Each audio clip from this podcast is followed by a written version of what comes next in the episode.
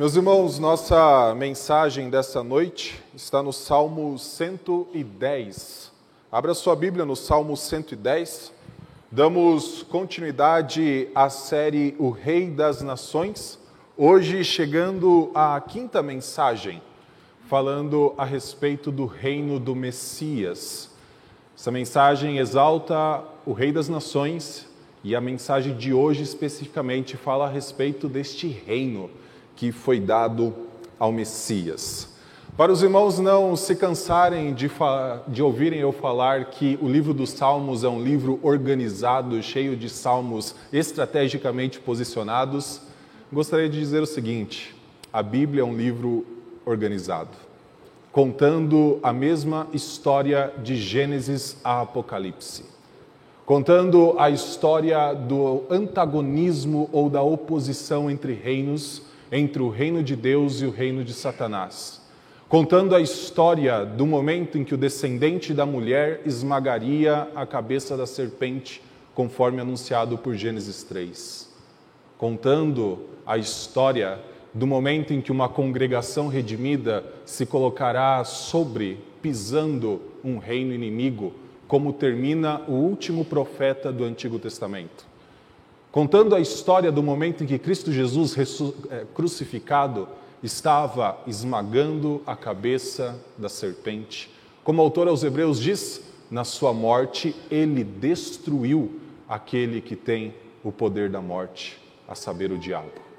Contando a história que o apóstolo Paulo entendeu que a igreja que se que avançava sobre a cidade de Roma, o coração do Império Romano, o coração de um império pagão, em breve teria debaixo dos seus pés Satanás esmagado.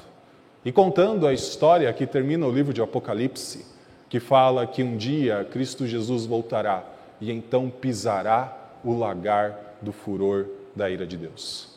A Bíblia é um livro organizado.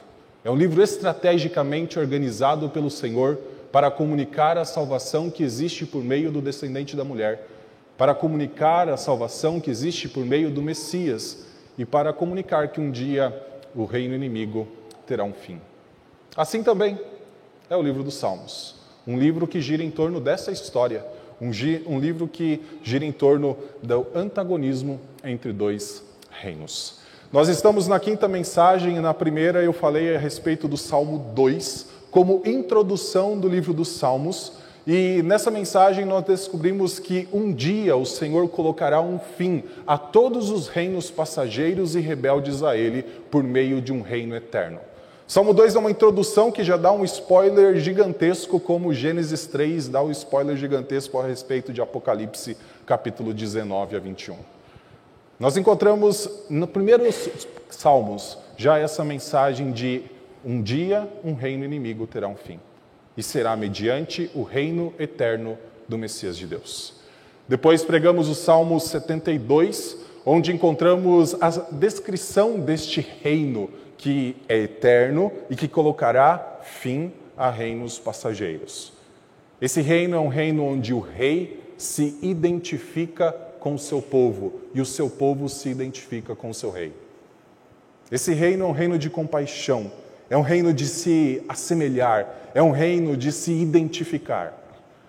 Avançamos um pouco e chegamos ao Salmo 89, onde nós encontramos que o rei que se identificou com o seu povo foi rejeitado.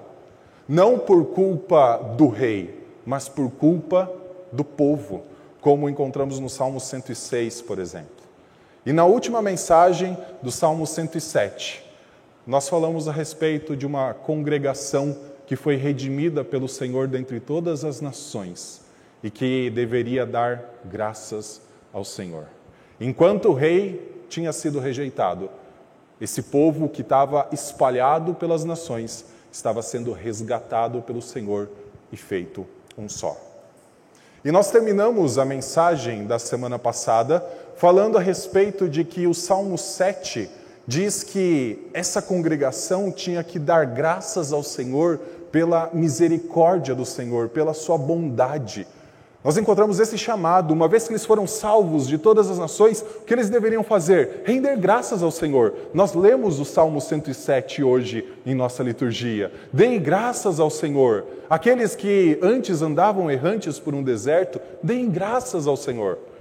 E no Salmo 108, nós encontramos a volta do rei, fazendo o quê? Dando graças ao Senhor. Eu cantarei ao Senhor louvores entre as congregações. O rei não apenas foi rejeitado, mas enquanto ele estava sendo rejeitado, o Senhor estava salvando o seu povo para que um dia o próprio rei liderasse o povo na adoração ao Senhor. E talvez você se pergunte por que, que eu vou pregar o Salmo 110? Porque eu sempre preguei salmos que começam ou terminam livros dentro do livro dos Salmos. São cinco livros, sempre preguei salmos que estão ou no início ou no final. E eu gostaria de dizer que eu vou pregar o Salmo 110 porque eu acredito que ele é muito estratégico. E sabe por quê? Porque é o salmo mais citado e mais aludido por todo o Novo Testamento. Jesus Cristo falou do seu ministério usando o Salmo 110. Um dia, Pedro, explicando o Pentecostes, utilizou o Salmo 110 para justificar o porquê o Espírito Santo estava sendo derramado sobre a igreja. E o Salmo 110 é aludido até Apocalipse. É o salmo, é o texto do Antigo Testamento mais citado. Então, é um texto estratégico. Por isso eu chamo você a acompanhar a leitura deste salmo, Salmo 110. É um salmo de Davi, onde ele fala: Disse o Senhor ao meu Senhor: Sente-se à minha direita, até que eu ponha os seus inimigos por estrado dos seus pés. O Senhor lhe enviará de Sião o cetro do poder, dizendo: domine entre os seus inimigos. O seu povo se apresentará voluntariamente no dia em que você manifestar o seu poder com santos ornamentos, como o orvalho do alvorecer virão seus jovens. O Senhor jurou e não voltará atrás. Você é sacerdote para sempre, segundo a ordem de Melquisedeque. O Senhor à sua direita, no dia em que se irá, esmagará os reis. Ele julgará entre as nações, enchendo-as de cadáveres, esmagará cabeças por toda a terra. No caminho, beberá água na torrente e passará de cabeça erguida. Vamos orar? Senhor Deus, nós somos gratos pela tua palavra. Somos gratos porque ela nos dá a esperança de aguardar o retorno do Rei dos Reis. Ajuda-nos, ó Pai, a permanecermos fiéis até lá. Ajuda-nos, ó Pai, a crermos na Sua palavra e vivermos, ó Pai, segundo a fé que nós professamos. Ajuda-nos, ó Pai, a caminhar com o Senhor. Essa é a nossa oração, no nome santo de Cristo. Amém. Meus irmãos, o Salmo 110, então, exalta o reino do Messias de Deus. E a primeira coisa que este salmo nos ensina é que o Messias tem uma posição de honra. O rei tem uma posição de honra. Olha o versículo 1: Disse o Senhor ao meu Senhor: Sente-se à minha direita, até que eu ponha os seus inimigos por estrado dos seus pés. Essa é uma posição de honra reservada ao rei do livro dos Salmos. E quando nós olhamos para essa posição de honra, primeiro nós podemos enxergar que o rei pode se assentar à direita de Deus. E essa é uma frase muito importante: o rei poder se assentar à direita de Deus. Quando nós olhamos para o restante das Escrituras, a ideia de se colocar à direita de Deus, ou a ideia de se colocar à direita de um anfitrião, ou à direita de um rei, é uma posição que somente as pessoas mais próximas poderiam desfrutar. É a posição daquele que fala e é ouvido. É a posição daquele que tem a oportunidade de se dirigir ao rei muitas vezes até mesmo antes que o rei permita que essa pessoa fale. É uma posição estratégica. E no livro dos Salmos é uma posição muito importante também. Volte um salmo atrás, volte para o Salmo 109. E você encontrará no versículo 6 que essa posição muitas vezes era usada pelos inimigos do povo de Deus. Salmo 109, versículo 6 fala: Suscita contra ele um ímpio, o que à sua direita esteja um acusador. Veja, à direita de Deus, em algum momento, esteve alguém acusando. Mas agora o Senhor fala ao Senhor, ao rei, essa ideia, disse o Senhor, disse Deus ao rei: assenta-se à minha direita. A posição que antes era ocupada por um acusador, agora é ocupada pelo rei. E quando olhamos para o livro dos Salmos, lembrando do Salmo 2, essa posição parece ter sido pedida pelo rei. O Salmo 2 diz que haveria algo que o rei de Israel poderia pedir ao Senhor. O rei poderia pedir às nações por herança e às extremidades da terra por possessão. E o que nós encontramos no Salmo 110, talvez é a expressão máxima desse pedido à luz do Antigo Testamento. É o rei pedindo para se assentar ao lado do Senhor que governa toda a terra. Uma posição privilegiada, uma posição de honra, uma posição daquele que tem um livre acesso a Deus. Essa é a ideia que nós encontramos no primeiro momento no livro dos Salmos. O rei que outrora tinha sido rejeitado, mas que então se colocou como aquele que conduz a congregação redimida a adorar o Senhor, pode pedir uma posição de honra. E ele se assenta nessa posição de honra. Além de ser então um lugar, um lugar de destaque, um lugar de proximidade com Deus, esse também tem a ideia de ser um lugar de descanso. Se os irmãos olharem para o final do versículo 1, encontrarão que, assentado nesse trono, ele poderia colocar os seus pés, enquanto o Senhor preenchia o espaço debaixo dos seus pés com os inimigos. Na antiguidade, os reis se assentavam em tronos e os seus pés eram colocados em estrados, era um lugar de apoio para que o rei não se cansasse. Tem uma ideia de descanso também aqui ah, implicada com a ideia de que assente-se à minha direita até que eu ponha os inimigos por estrado dos teus pés. Meus irmãos, quando a gente pensa em descanso, a gente não pode pensar em inatividade nas Escrituras. Lembre-se de Gênesis 1: o Senhor criou todas as coisas em seis dias e no sétimo dia o que o Senhor fez? Descansou. Isso significa que o Senhor parou de atuar sobre a sua criação? De modo algum. O restante das Escrituras fala que o Senhor sustenta todas as coisas. O Senhor é aquele que traz chuva, e quando traz chuva, o Senhor olha para o arco-íris e não destrói essa terra mais com água. O Senhor está olhando totalmente para a sua criação, mas Ele não está mais criando as coisas do nada. Ele descansou da sua obra como Criador, da obra que como Criador fizera, como está em Gênesis 1,31. Agora, o rei pode, de certa forma, descansar da sua grande obra.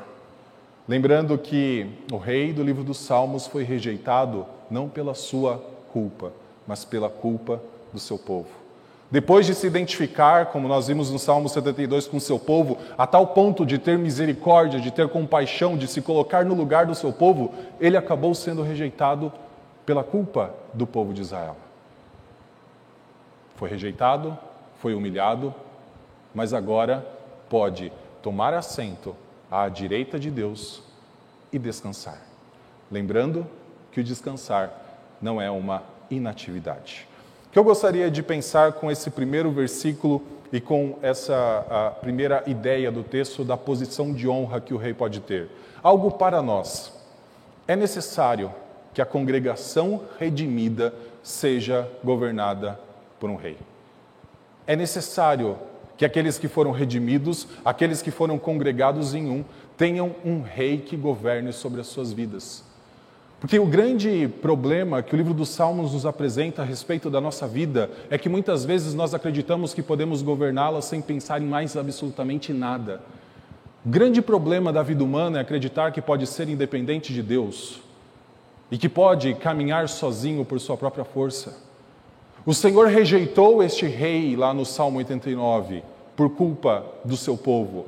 Mas o Senhor reestabeleceu este rei sobre um trono, porque é necessário que alguém reine sobre a vida do seu povo. E nós precisamos ter isso em mente. Ou nós somos governados por o rei, ou nós estamos seguindo a nossa própria mente, nossas próprias ideias, que são antagônicas e opostas às ideias e pensamentos do Senhor. Ou nós nos colocamos submissivamente ao nosso Deus, ou então nós estamos num processo de rebelião contra Ele. Salmo 2 diz Por que se enfurecem os gentios e os povos imaginam coisas vãs?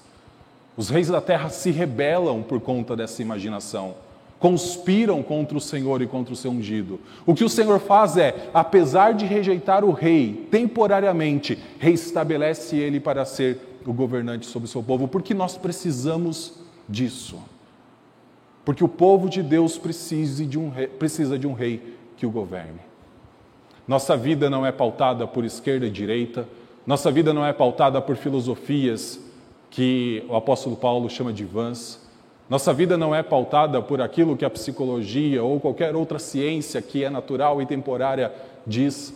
A nossa vida é pautada ou pelo alinhamento à vontade de Deus ou pela rebelião contra Ele. O Senhor olha para 7 bilhões de pessoas que pisam nessa terra e enxerga ou pessoas que estão alinhadas a Ele ou pessoas que estão em rebelião contra Ele. E o povo que foi resgatado é um povo que se coloca de novo debaixo da autoridade do rei. O rei que foi chamado para se assentar à direita de Deus. Primeiro, então, este salmo nos mostra que esse rei tem uma posição de honra. Esse rei tem uma posição de honra. Mas esse rei também tem um direito. É a segunda parte do salmo, o direito do rei. Versículo 2 diz: O Senhor lhe enviará de Sião o cetro do poder, dizendo: Domine entre os seus inimigos. O seu povo se apresentará voluntariamente no dia em que você manifestar o seu poder, com santos ornamentos, como o orvalho do alvorecer, virão seus jovens. Veja que o reino foi restituído a esse rei. E agora ele que teve o privilégio de pedir às nações por herança, de pedir para se assentar à direita de Deus, também tem o direito de governar sobre os seus inimigos. Irmãos, talvez essa seja a coisa mais surpreendente de todas as Escrituras. Existe alguém que pode governar aqueles que estão rebeldes contra ele. Existe alguém que pode cuidar e direcionar a vida de pessoas que estão em franca rebelião contra ele. É o direito do Messias de Deus governar absolutamente tudo, todos, inclusive os seus inimigos. E quantas vezes nós não enxergamos o Senhor governando os seus inimigos nas Escrituras? A tal ponto de um dia fazer com que aqueles que tramaram a morte de Cristo Jesus conseguissem levar ele até uma cruz, mas para que na cruz o povo de Deus fosse salvo. Inimigos sendo governados pelo Senhor, e esse mesmo governo o Senhor estende a quem? Ao rei um direito. Afinal, o rei pôde pedir as nações por herança, as extremidades da terra por possessão. É ele que domina sobre céus e terra. É ele que domina sobre aqueles que estão aliados a eles ou aqueles que estão em franca rebeldia contra ele. É o direito do rei. As pessoas podem acreditar que não estão sendo governadas pelo Senhor, mas elas estão. As pessoas podem acreditar que são completamente independentes, autônomas e na sua imaginação ficar alimentando pensamentos de que eu posso viver sozinho, eu posso viver a minha vida do jeito que eu quero. O Senhor ainda governa a vida, até mesmo daqueles que o ignoram. E Ele governa a vida daqueles que o ignoram por meio do rei. Então o rei tem o direito, como o versículo 2 diz, domine entre os seus inimigos. O mesmo Deus que disse: assenta-se à minha direita, Estou olhando para a esquerda, né? Assente para a minha direita. Também disse: domine sobre os seus inimigos. Um outro direito desse rei é ter um exército que lhe é aliado sob o seu controle. A imagem do versículo 3 é uma imagem muito bonita. É uma imagem que nos mostra algumas ideias desse povo que um dia foi chamado para dar graças ao Senhor, porque o Senhor salvou ele das extremidades da terra, os congregou do deserto, do mar, de todas as descrições que nós encontramos no Salmo 107.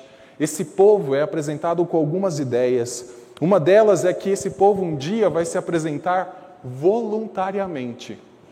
Olha o versículo 3: O seu povo se apresentará voluntariamente no dia em que você manifestar o seu poder. Esse povo não é mais o povo rebelde, que vai se colocar um dia diante do Senhor não voluntariamente, mas obrigado para receber o seu juízo. Esse povo se apresenta voluntariamente ao seu Senhor, ao rei que governa todas as nações. Essa é a primeira ideia. Um povo voluntarioso, um povo que se identificou com o rei a ponto de servir este rei, de se apresentar no dia do poder do rei. Esse povo também vai ser apresentado, como fala o final, a metade do versículo 3, com santos ornamentos. Não é mais o povo maculado pelo pecado, não é mais o povo que, por causa da sua rebeldia, precisou experimentar a dureza de um deserto, o tumulto de um mar, ou o exílio na Babilônia, ou então o período de escravidão no Egito. É um povo que se, ap se apresenta completamente puro de suas máculas.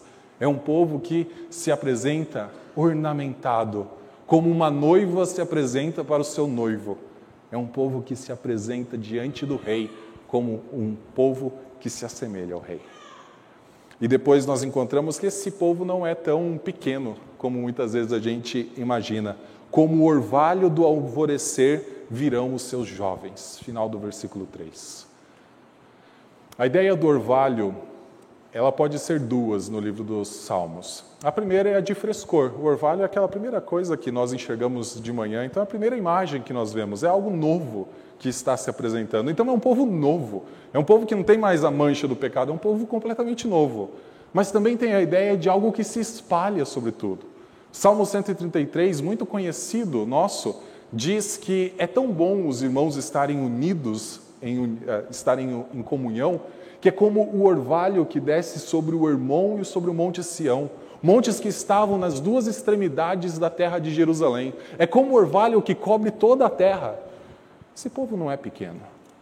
Esse povo foi comprado, esse povo foi resgatado, esse povo foi congregado, esse povo agora tem santos ornamentos, é um povo que não tem mais as manchas do pecado, não é um povo mais rebelde, se apresenta voluntariamente e é um povo grande. Direito do rei, direito de governar sobre os seus inimigos, direito de ter um exército que se parece com ele. Direitos porque ele pode se assentar à direita de Deus. Se nós, como povo de Deus, precisamos da autoridade do Rei sobre nossas vidas, nós também, como povo de Deus, podemos agora nos envolver nas batalhas do Rei. Uma das coisas mais bonitas de se fazer parte do povo de Deus é que agora nós podemos nos envolver com a mesma missão de Deus. Tem algo que só o rei pode fazer. Somente o rei podia ser rejeitado em lugar do seu povo. Somente o rei poderia ser humilhado, como o Salmo 89 nos mostra. Essa era uma batalha exclusiva dele, como alguém que substituiu o seu povo. Mas vai chegar um momento em que esse povo pode participar das batalhas do rei.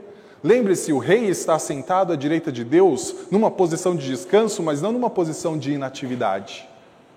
O Senhor ainda está colocando os inimigos debaixo do estrado dos seus pés.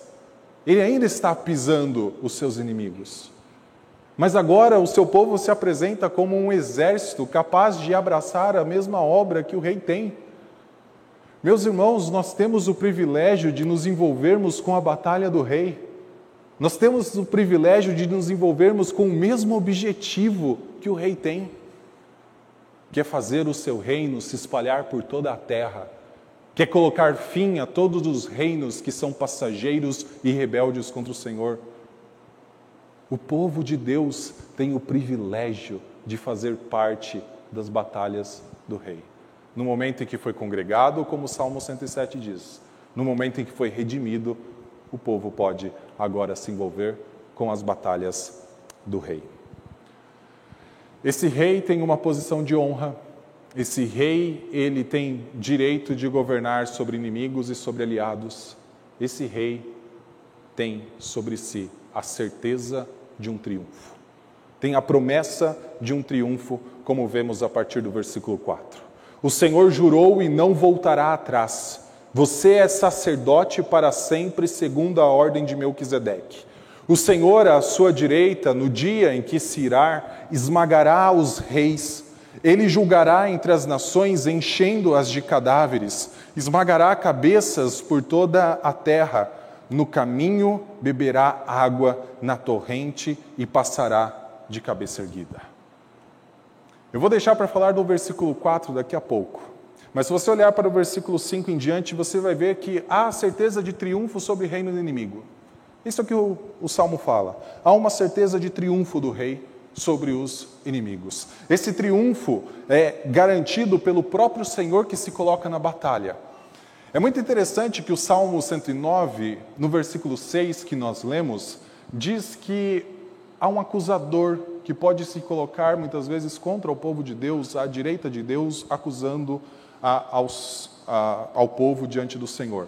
Mas lembre-se que quem ocupa agora a posição à direita de Deus é o rei.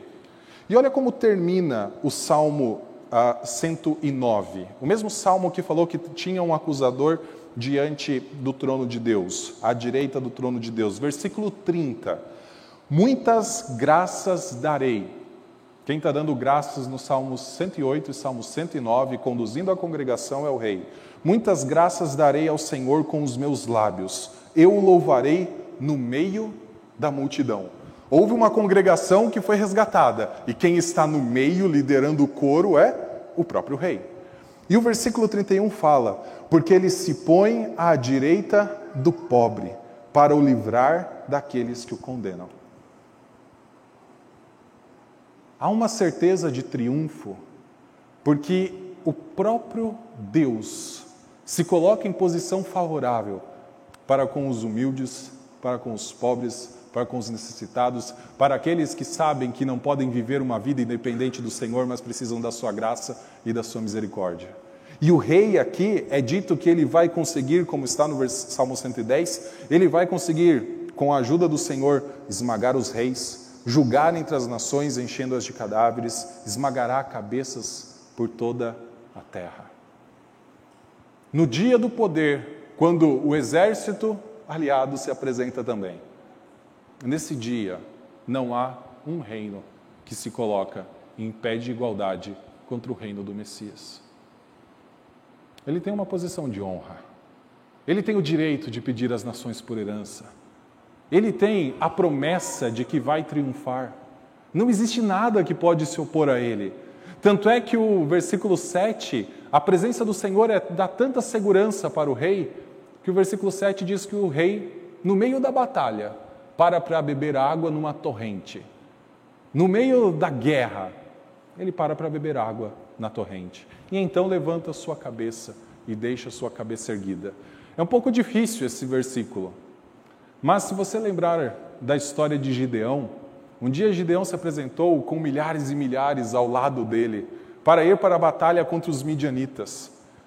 E o Senhor falou: é muita gente.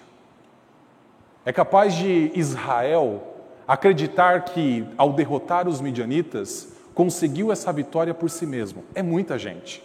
Então Gideão precisou reduzir as pessoas.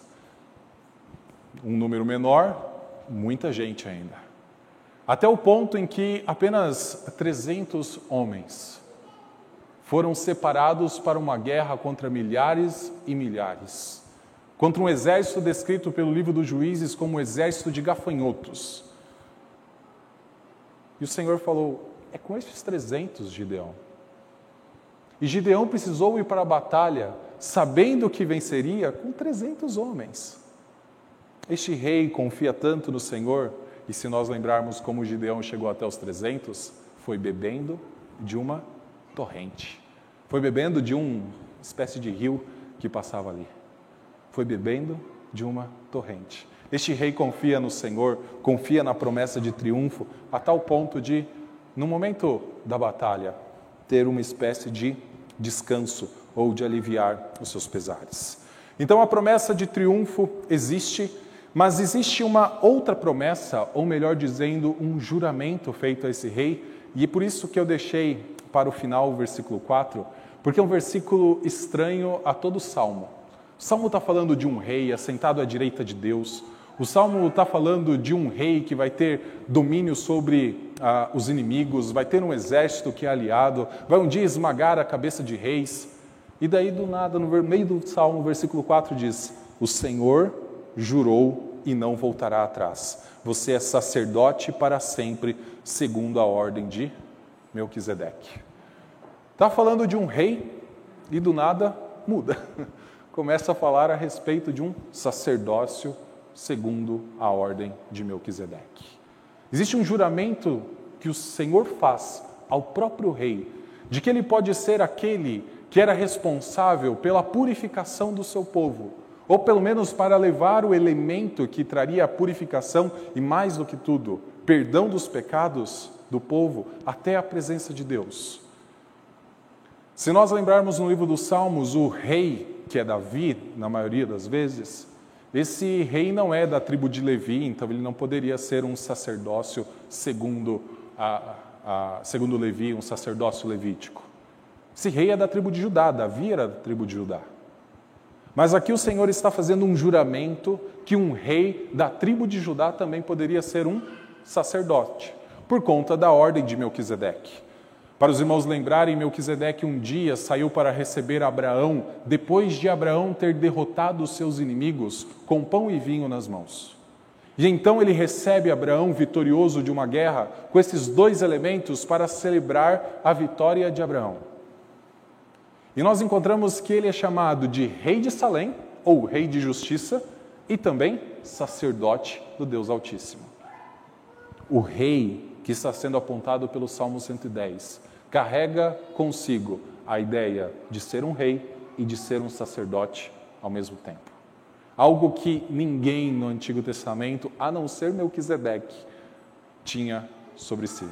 Um dia Davi conseguiu utilizar, de certa forma, o ofício sacerdotal por um tempo. Não que ele fosse um sacerdote, mas ele tinha algumas funções sacerdotais. Salomão, em algum momento também, mas todas elas, como por exemplo se colocar diante da arca da aliança, nunca foi de Davi, nunca foi de Salomão e nenhum outro rei. Geralmente tinha o rei, tinha o sacerdote, tinha o profeta. Mas esse rei, cujo reino está se estendendo por toda a terra, é apontado como rei e sacerdote. E em outro momento também seria apontado como profeta. Por que de nós termos essa menção, esse juramento do Senhor de que ele também é um sacerdote segundo a ordem de Melquisedeque? Ele está no meio de uma batalha, precisando chegar ao fim, quando colocará todos os inimigos debaixo dos seus pés. E nessa batalha, o seu povo está com ele. Mas o seu povo nem sempre está ornado de santos ornamentos. Seu povo nem sempre está tão puro quanto o orvalho que desce de manhã. Infelizmente, o seu povo muitas vezes até mesmo se rebela debaixo do seu reinado. Mas ainda assim, nós temos alguém que está sentado à direita de Deus, como um sacerdote, oferecendo aquilo que é necessário para que um dia esse povo se apresente sem mácula alguma, com santos ornamentos diante dele, para a última das batalhas. Um rei com uma posição privilegiada. Por causa da sua fidelidade, por causa da sua obra, porque foi rejeitado sem culpa. Um rei que tem sobre si a promessa de que um dia triunfará. E a promessa de que ele tem o direito de herdar todas as nações. Se nós que precisamos desse rei sobre nossas vidas para nós não tendermos a viver uma vida desregrada, achando que podemos viver de qualquer forma, segundo o nosso próprio coração.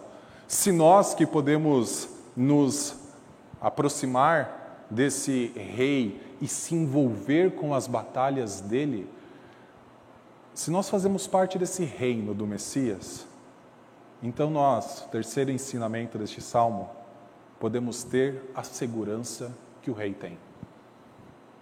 O rei está no meio de uma batalha e descansa.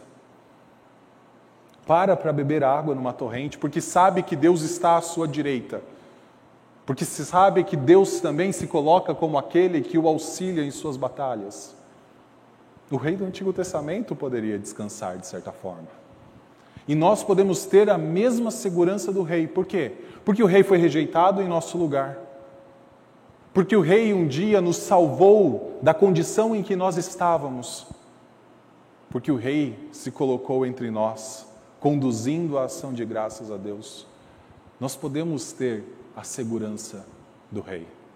Nós podemos ter essa segurança se nós fazemos parte do seu reino.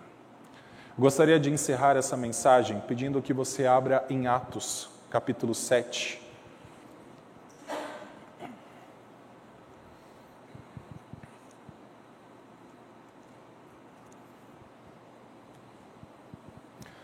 Partir do versículo 54. Eu gostaria de olhar para a vida de um homem que entendeu quais eram as implicações de ter o rei assentado à direita de Deus. Quais as implicações para a vida desse homem que nós vamos ler, de saber que o rei está assentado à direita de Deus? Versículo 54 em diante vai narrar a morte de Estevão, um dos sete homens cheios do Espírito, separado para servir a igreja que crescia e se multiplicava. A igreja que começava a se espalhar e que já era tão grande que os apóstolos sozinhos não conseguiam a servir. Sete homens foram designados, entre eles Estevão. E o versículo 54 diz isso: Ao ouvirem isto, os judeus ouviram uma explicação da parte de Estevão, então eles ouviram isso, ficaram com o coração cheio de raiva e rangiam os dentes contra ele. Mas Estevão, cheio do Espírito Santo, fitou os olhos no céu e viu a glória de Deus e Jesus que estava à direita de Deus. Então disse: Eis que vejo os céus abertos e o filho do homem em pé à direita de Deus. Eles, porém, gritando bem alto, taparam os ouvidos e unânimes avançaram contra ele, e expulsando-o da cidade, o apedrejaram. As testemunhas deixaram as capas deles aos pés de um jovem chamado Saulo. E enquanto o apedrejavam, Estevão orava, dizendo: Senhor Jesus, recebe o meu espírito. Então, ajoelhando-se, gritou bem alto: Senhor, não os condenes por causa deste pecado. E depois que ele disse isso, morreu. E Saulo consentia na morte de Estevão.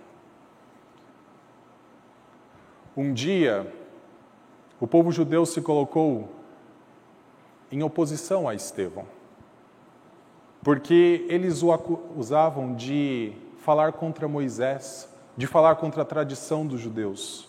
Um dia, o povo judeu, por causa dessas acusações, levou Estevão a um tribunal e conseguiu que ele fosse condenado à morte por apedrejamento. Um acusador apontando uma culpa que não existia. Estevão, então, na hora da sua morte, a Bíblia fala, cheio de, do Espírito Santo, fitou os céus abertos e viu à direita de Deus, Cristo Jesus. E então eu acho incríveis as palavras finais com que Lucas registra a morte de Estevão, em especial as duas orações que ele fala. Primeiro, Senhor Jesus recebe o meu espírito.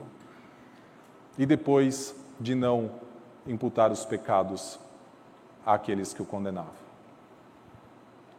Estevão, nos últimos suspiros de vida, se assemelhou ao seu Senhor, que também nos últimos espíritos, no último momento da sua vida, também disse as mesmas palavras que estão aqui e também rendeu o seu espírito. O que pode nos assegurar de que talvez um dia enfrentemos algo como Estevão enfrenta, de sermos ameaçados em relação à nossa própria vida, de que nós vamos manter a nossa confissão de fé de que Cristo Jesus é o Senhor que está assentado à direita de Deus?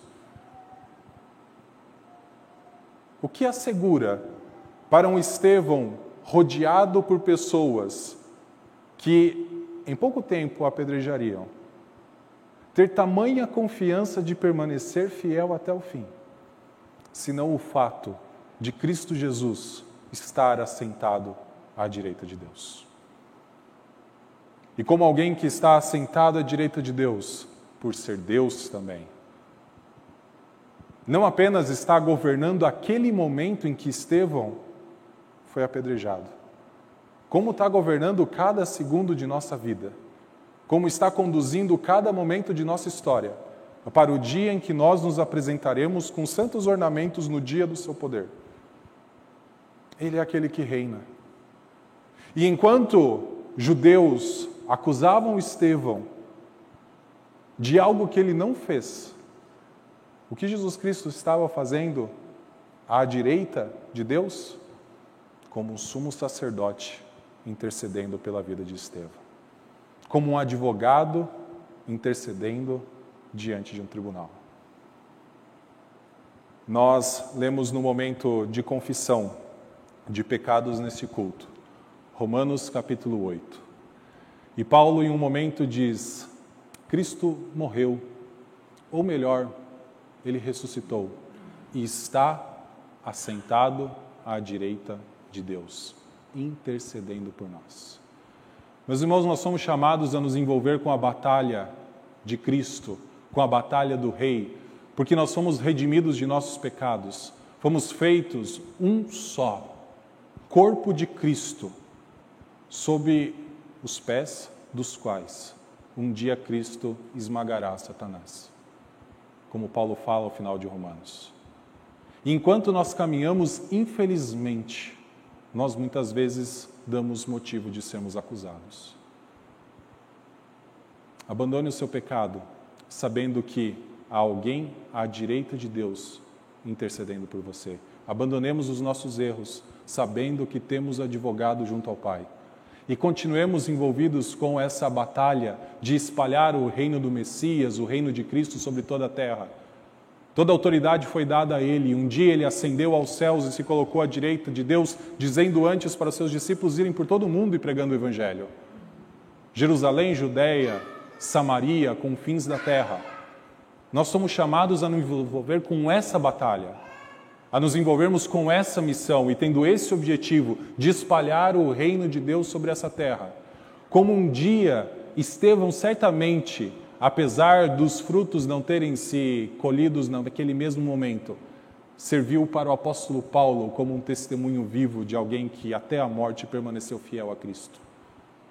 Se você lembrar, enquanto Estevão olhava aos céus, enxergava Cristo assentado à direita de Deus, Paulo estava na terra ao lado da multidão enfurecida, talvez até mesmo liderando essa multidão e consentindo com a morte. Pouco tempo depois, o maior inimigo da igreja naquele tempo seria alcançado pelo próprio Senhor, que governa seus inimigos, que governa o seu povo e que trará um dia o fim. Mas essa é a última mensagem da nossa série. Vamos orar? Senhor Deus, nós somos gratos, ó Pai, pela tua palavra. Somos gratos porque o Senhor nos auxilia a caminhar enquanto aguardamos a volta do nosso Rei. Obrigado, Senhor, porque o Senhor nos instrui a uma vida de fidelidade, a uma vida, ó Pai, que tem um padrão muito claro a ser seguido. Não porque podemos sozinhos alcançá-lo, mas porque o Senhor Jesus Cristo que morreu em nosso lugar também nos ajuda em nossas fraquezas. Também, como sumo sacerdote, intercede por nós, porque sabe o que é ser tentado, sabe o que é sofrer, mas pela Sua graça maravilhosa, sabe o que não é pecar e pode nos auxiliar a não pecar mais. Por isso, nosso pedido é ajuda no Senhor, para que um dia nos apresentemos no dia do poder de Cristo Jesus no dia de Cristo, no dia do juízo final, com santos ornamentos, preparados para a batalha final, que não será uma batalha, mas será, ó Pai, a revelação da Sua glória sobre reinos que não existirão mais. Que nós, ó Deus, possamos descansar na Sua promessa e viver, ó Pai, como membros deste reino, como servos de Cristo Jesus, esperando a volta do nosso Senhor. É no nome dele que nós oramos. Amém.